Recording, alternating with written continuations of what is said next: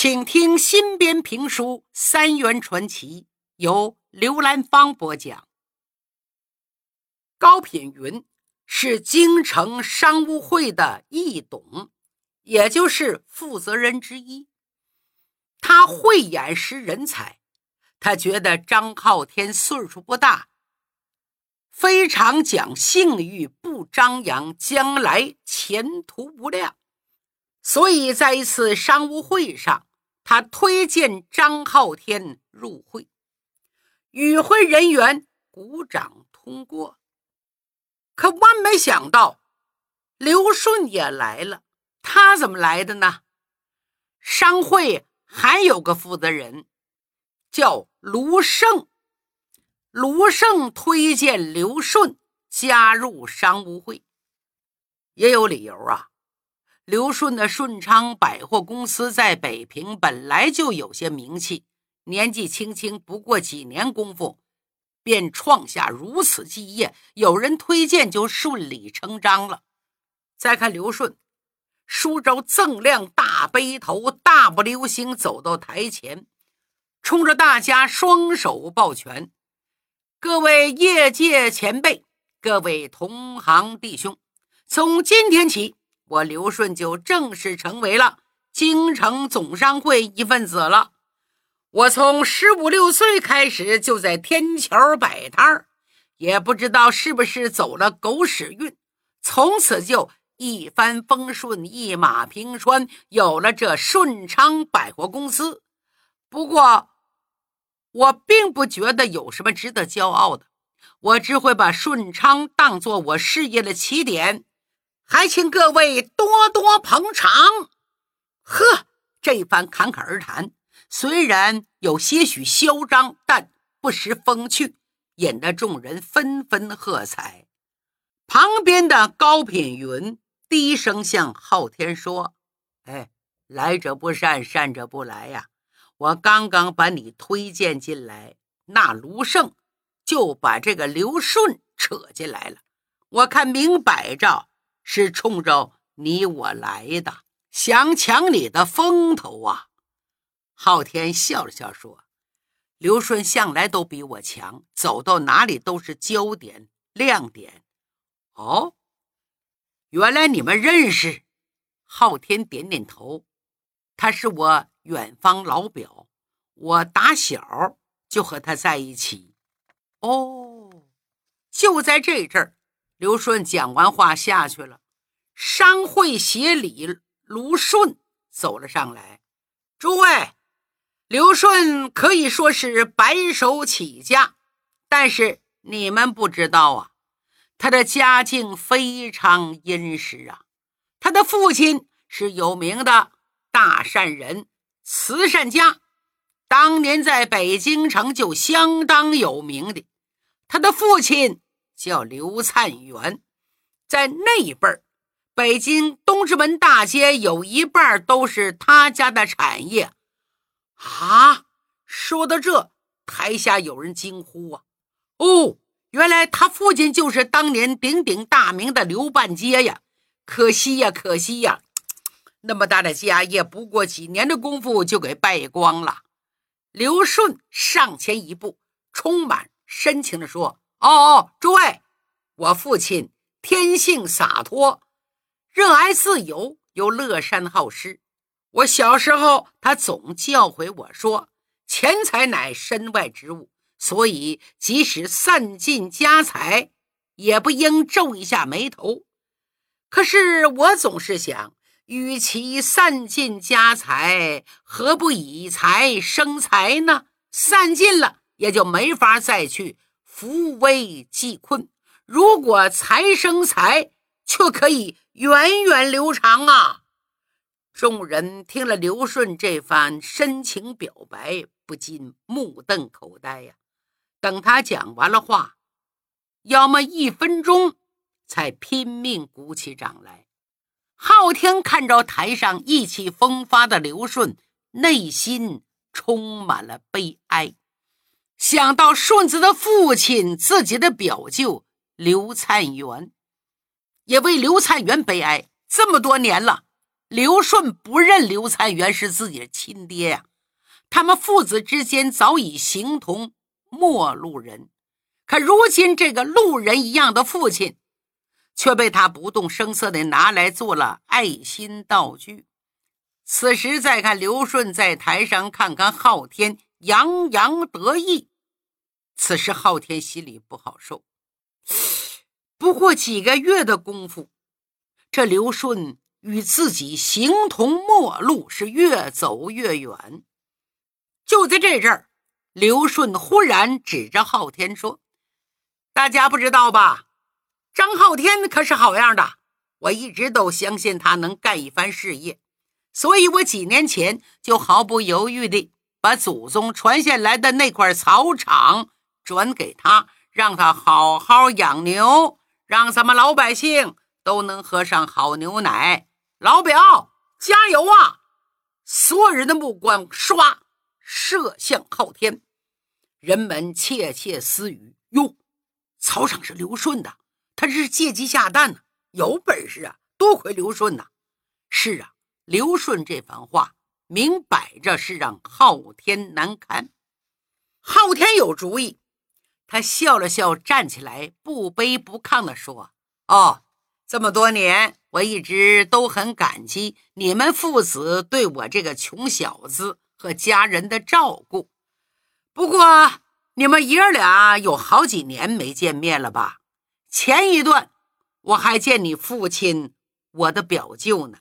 他也听说了前一段牧场发生的事儿。他对我说：每个人都有自己的命。”都有自己的路，只要踏踏实实做事，老天就一定不会亏待咱们。未来路很长，何必急于一时啊？这话说的我心服口服啊！现在牧场真的重现生机了。昊天这番话说的合情合理，既给刘顺留了面子，又暗藏机锋，打消了众人疑惑。刘顺果然知难而退，不再挑衅，哈哈大笑，走下台，来到昊天身旁，拍拍肩膀：“老表啊，我爹一直都喜欢你，我也信任你，以后咱们还是少不了要打交道，到时候还要请你多多包涵呐。”客气啦，未来怎么样，谁能预料到啊？命中有的须有，命中无的莫强求。你爹说的好，一切顺其自然。昊天是这么说，也是这么做的。但刘顺就不一样了，他是一个逞强好胜、什么都要拔尖的人。上次他要大刀阔斧改变牧场，虽然结果不好，失败了，他不服气，他觉得自己只差那么一点时间。差了一点运气，再过一段，也许就有转机。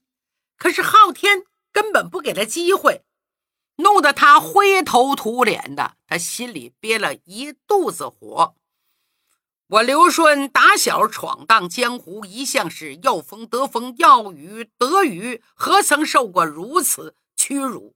不行，我一定要收回失地，一定要赢了这个张昊天不可。从此之后，刘顺变脸了。昊天也发现了，刘顺变得咄咄逼人，对自己不冷不热的，更别说像以前那样随便开玩笑了。昊天很想找个机会和刘顺谈谈，可是刘顺压根儿不跟他打照面。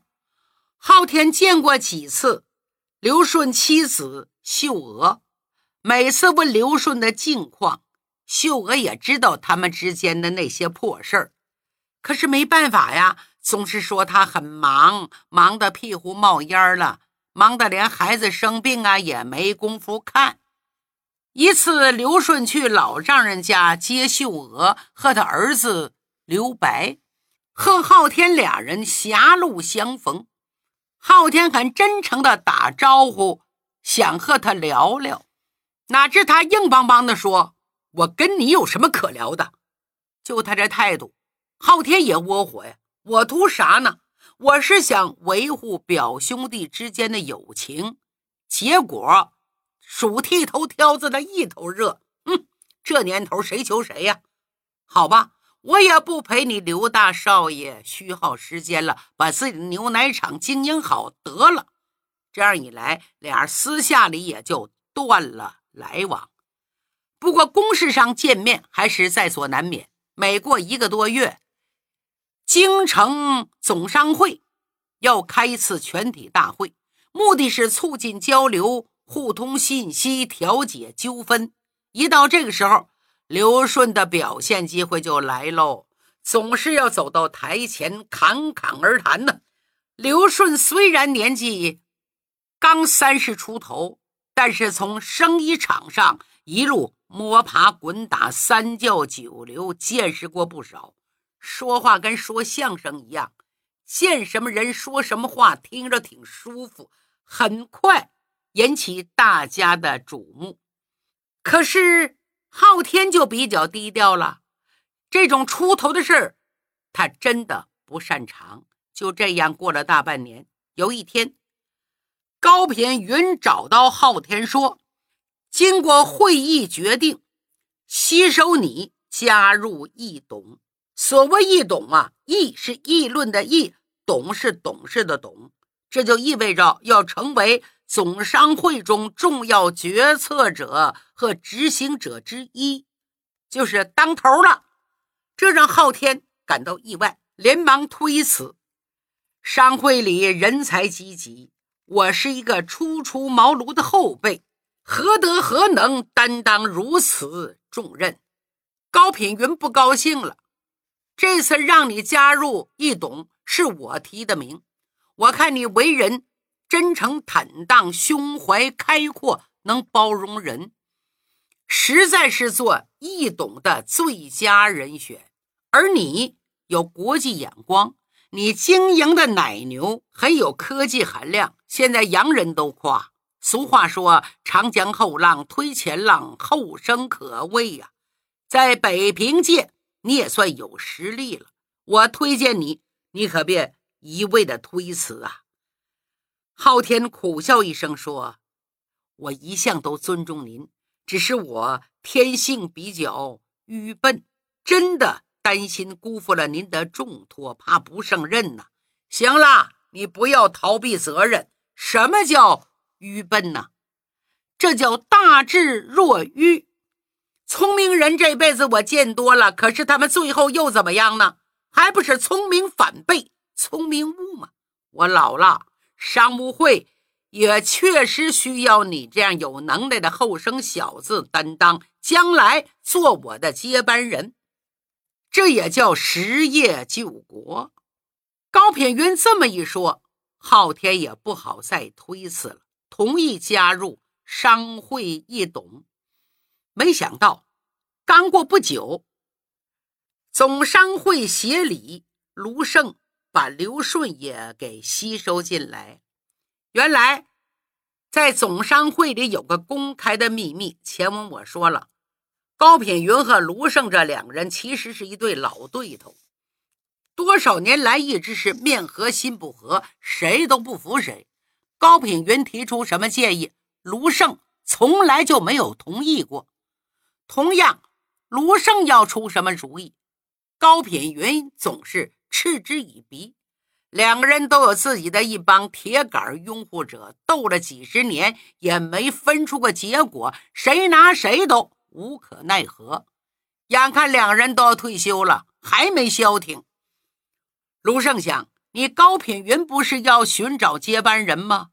我也不能甘拜下风。你找张昊天，我就找刘顺，咱俩没分胜负啊！将来让接班人他们俩打去。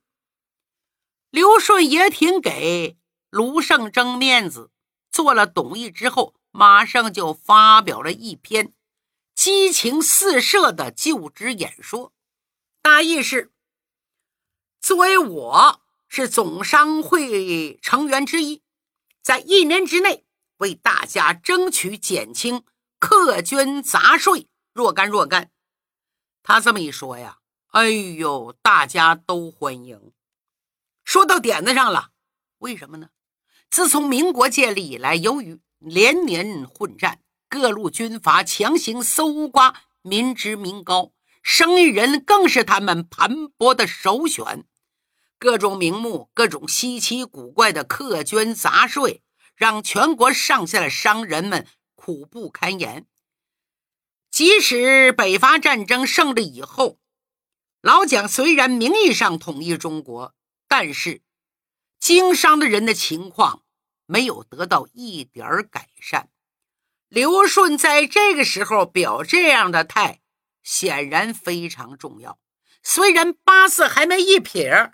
但大家觉得看到了希望，纷纷为他鼓掌。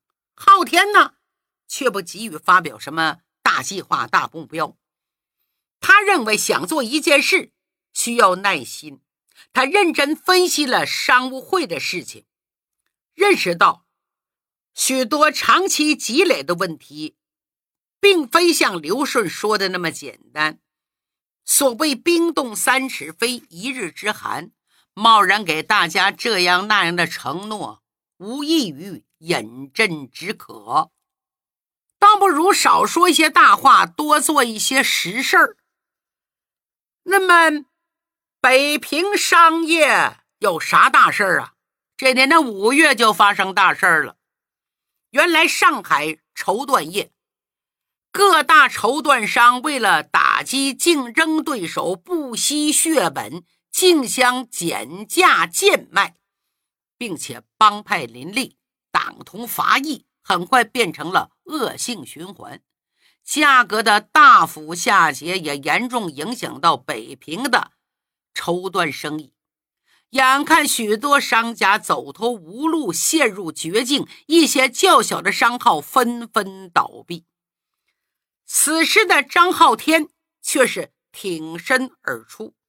他决定代表北平商总会去到上海协调此事，而且当时上海最大的一家绸缎商实力特别雄厚，也是这场风波的挑起者。老板姓赵，百家姓的第一家，他根本不把北平来的这个张浩天放在眼里，捏起了一双金鱼眼，不以为然地说。你不就是一个养牛奶的吗？啊，也不掂量掂量自己几斤几两？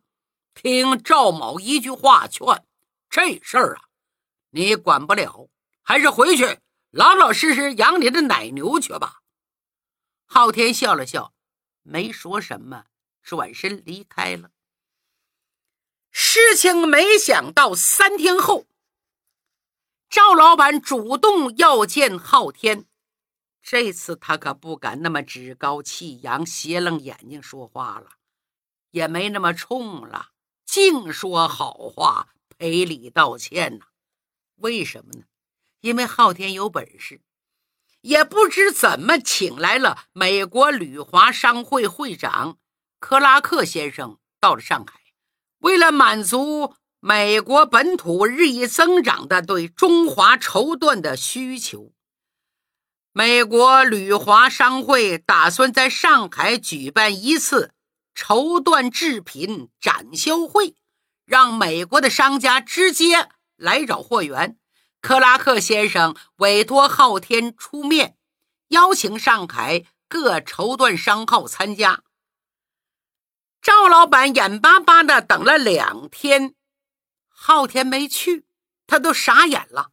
昊天几乎请了上海所有的知名绸缎商，却唯独没有找姓赵的。这是订货发财的机会呀，不能错过呀！这姓赵的再也不敢那么嚣张了。当天晚上，亲自到昊天下榻的宾馆请罪，当面一再赔礼道歉，按照昊天的要求。他乖乖的和上海各大绸缎商人签订了谅解协议，声明不再进行恶性竞争，使绸缎价格稳定下来。而且借此机会，上海、北京也共同成立个京沪绸缎商业工会，公推张浩天为一董之一。嘿。把上海、北京的事儿都解决了。听众朋友问了：张浩天怎么那么大神通啊？把美国商会会长给请来了？原来，他之所以能够跟这个美国商会会长搭上线儿，完全是因为蒋夫人宋美龄的缘故。他怎么见着宋美龄了？您忘了？前者，他和于廷华不是到南京去见卫岗农场吗？那个卫岗农场建设让宋美龄非常满意。农场竣工以后，他还特意抽出时间接见了他们两个，而且与之共进晚餐，对他们印象很是不错。昊天动身之前，就从于廷华那里得到消息，说近来宋美龄经常待在南京的彝族学校。于是不顾舟车劳顿，连夜从上海赶到南京，见到了宋美龄。如此这般一说，宋美龄欣然同意，亲自打了电话，促成了他和克拉克先生的会晤。张浩天此举一箭双雕啊，既解决了商务纠纷。又维护了市场秩序，又促成了一项国际交流，为民族商业开拓了新的商机。总商会众人看到张浩天弹指之间就把一桩非常棘手的商界风波如此轻而易举地解决了，不由大感意外，纷纷竖起了大拇指。嘿！果然，人不可貌相，海水不可斗量。别看张浩天平时不显山露水的，关键时刻是一招定乾坤呐，使得我们化险为夷，这能耐可真不小。这样一来，昊天的介绍人高品云也觉得有面子，走起路来真是步步生风。可他老对手卢胜可气坏了，心想：哎，这个老家伙。哪找了这么一个人物？居然连总统夫人都愿意给他捧场。不行，我得找刘顺。见到刘顺说：“小子，你可想尽一切办法要压倒张浩天？”